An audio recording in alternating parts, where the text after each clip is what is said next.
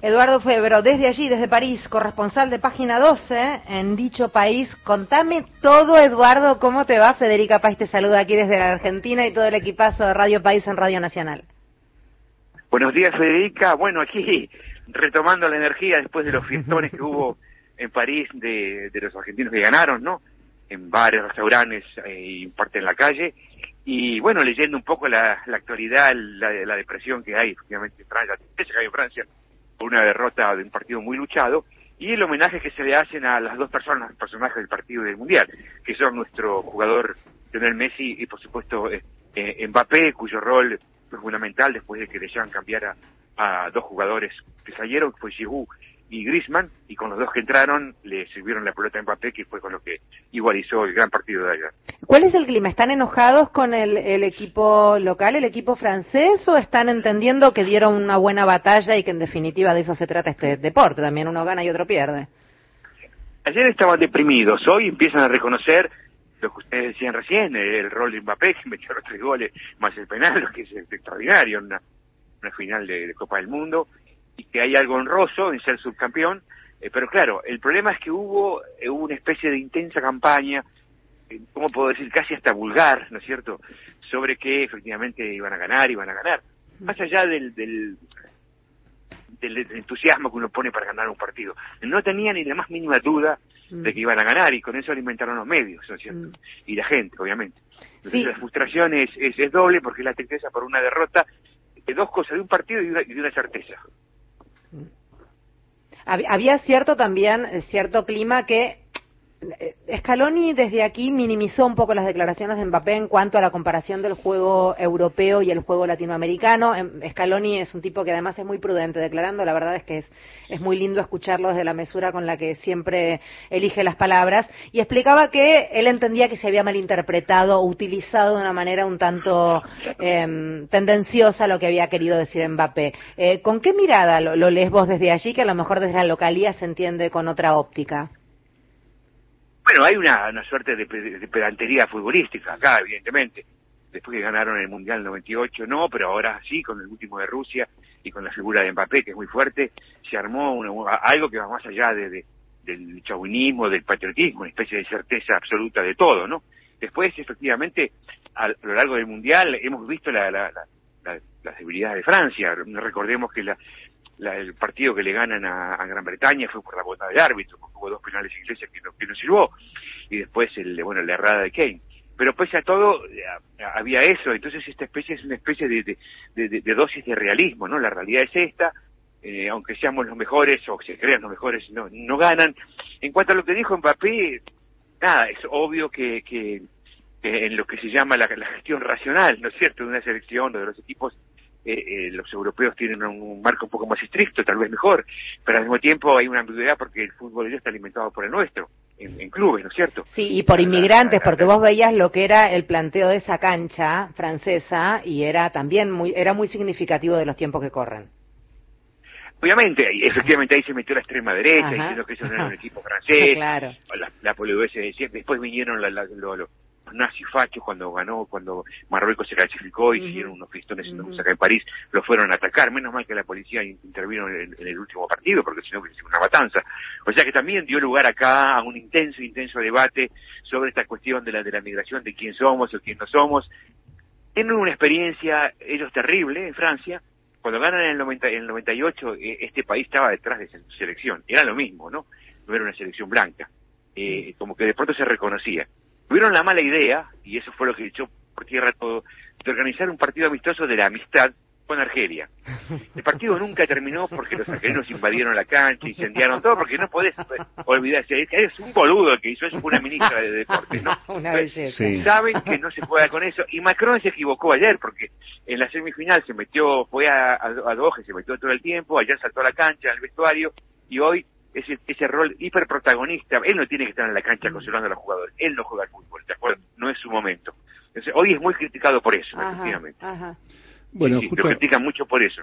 Justo, en ¿cómo te va Eduardo Mario Giorgi? En esa dirección iba pensando, ¿no? Esa, esa doble vara, ¿no? del maltrato al inmigrante, sobre todo de buena parte del sector político y social de Francia, y una selección que parece más un combinado de África que de la selección francesa, ¿no? En cancha. Qué cosa increíble, ¿no? A la, a la extrema derecha y a, todas esas personas le cuesta reconocer que más allá del color que tengan en la piel o, donde sea, nacieron y se criaron en las escuelas de la República. Son franceses, punto. O sea, es así. No es que el color define tu conducta o tu identidad. Para nada, al contrario.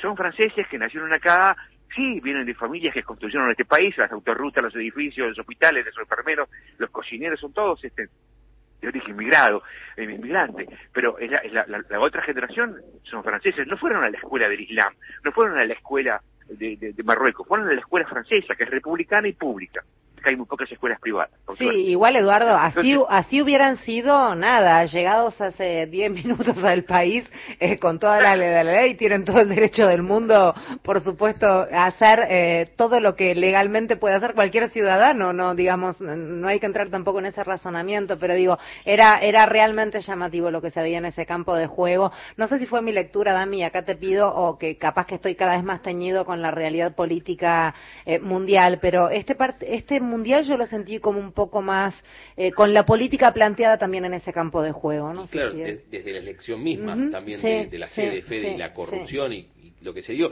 Le quería preguntar a Eduardo si había una doble tristeza, además de la derrota de Francia, por Mbappé. ¿Cuál es el la relación que tiene el futbolero galo con, con Mbappé? Eh, desde siempre se lo quiso, hay como un valor agregado por la derrota, eh, que se confirmó el retiro de Benzema también hace un par de horas.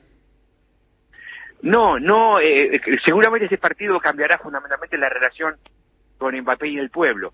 El problema que tienen todas las elecciones francesas, todas, es que no son populares porque ellos no son del, como que vienen del pueblo y se olvidan que son del pueblo, ¿no es cierto? Cosa que no ocurre en Argentina. Los chicos que juegan son siempre populares, tengan la guita que no tengan, que tengan, hablan como el pueblo, no se disfrazan, en fin.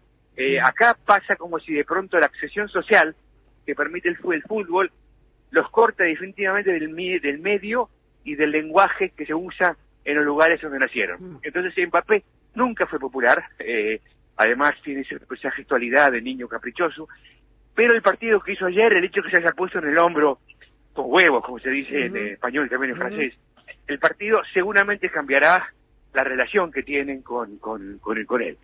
También ahí había, había, un factor que no hay que olvidar y ahí estaba la injusticia de ganar a Francia. Este mundial lo organizaron los ricos para los ricos. Fue organizado en Qatar con un almuerzo que hizo el expresidente Nicolás Sarkozy con quien dirigía la UEFA, Michel Platini, cuyo cambio de votos le dio a Qatar el, el, mundial a cambio de aviones, civiles militares, la compra del, del PSG por parte de Qatar, en fin, una cosa escandalosa. Hubo una forma de justicia al final, ¿no es cierto? Ah, en que no fuera el país que corrompió con la FIFA, eh, eh, eh, institución hipercorrupta, un mundial que nunca tenía que haberse celebrado en un país donde no se jugaba el fútbol. Eduardo Febre. Igual los cataríes ganaron, perdón, los cataríes ganaron porque si hubiese ganado Francia o Argentina, para los cataríes, los dos jugadores del mundo en el PSG, Messi y Mbappé. Bueno, ahí, va la última pregunta, Eduardo. Eh, Eduardo Febro quien está hablando desde París, es corresponsal de Página 2 en Francia. ¿Cuál es la figura de Messi en Francia hoy? ¿Cómo, cómo se mira Messi hoy? Ah, no, es el chico absoluto, menos para el diario El Equipe, que le tiene un odio desde que llegó, y eso y eso eh, dio lugar a que Agüero, cuando vino a Francia, no le diera entrevistas al Equipe, y es justificado. Para el resto de los medios y de la gente, es, es un niño excepcional. Eh, muchos lo conocían de lejos, Mm. como siempre jugó en Barcelona de forma discreta, ¿no es cierto? Entonces lo conocían de lejos. Ahora está en Francia, su primer año fue muy difícil, porque no, no, evidentemente con la traición que le hicieron los catalanes, ¿no es cierto? Espantosa, eh, no estaba de ánimo para jugar bien, después este año ya juega muy bien, se combina muy bien la pelota con Mbappé, el 80% de los goles que hace Mbappé vienen de los pies de Messi, no de Neymar, por supuesto, y como es un muchacho que se porta bien, no es un Neymar que es caprichoso, inconsistente, puede ser genial e inútil, es un chico constante, tiene una muy buena imagen, es el, en el fondo toda la gente te dice en la calle lo mismo. Estoy contento, estoy triste porque perdió Francia, pero estoy contento porque ganó Messi, mm, porque se lo merecía. eso es lo que te dice todo el mundo, todo el mundo. Qué loco que nos pase eso a nivel mundial, porque a todos nos pasa un poco eso. Qué maravilla, qué lindo. Sí, porque es un jugador tan mágico, ¿no es cierto? Y además que incluso le enseñó, porque me lo han dicho los hinchas del PSG, les enseñó a mirar el fútbol porque a veces Messi hace cosas que no se ven pero son geniales. El pase que le hizo a Fernández cuando hace el gol por la derecha. O sea, si, si no te ponen la cámara lenta, no lo ves, ¿de acuerdo? No lo ves. Entonces, como juega con el PSG toda la semana, de pronto empezaron a ver que existía otro fútbol delicado, ¿no es cierto? Yo creo que Messi es con Borges el último de los delicados que hemos tenido, que hay en el mundo, que hubo en el mundo. ¿No es cierto? Ese es mi sentimiento personal. Y eso la gente le reconoce. Y en el fondo hay, como decía un gran amigo francés, que me dejó un mensaje muy emocionante, estoy asqueado por la victoria argentina, pero contento porque ganó Messi. Eh, gracias por hablar con nosotros, eh, Eduardo. Un placer escucharte y la verdad es que has hecho una pintura deliciosa. Estamos todos sonriendo, emocionados escuchándote. Muchas gracias.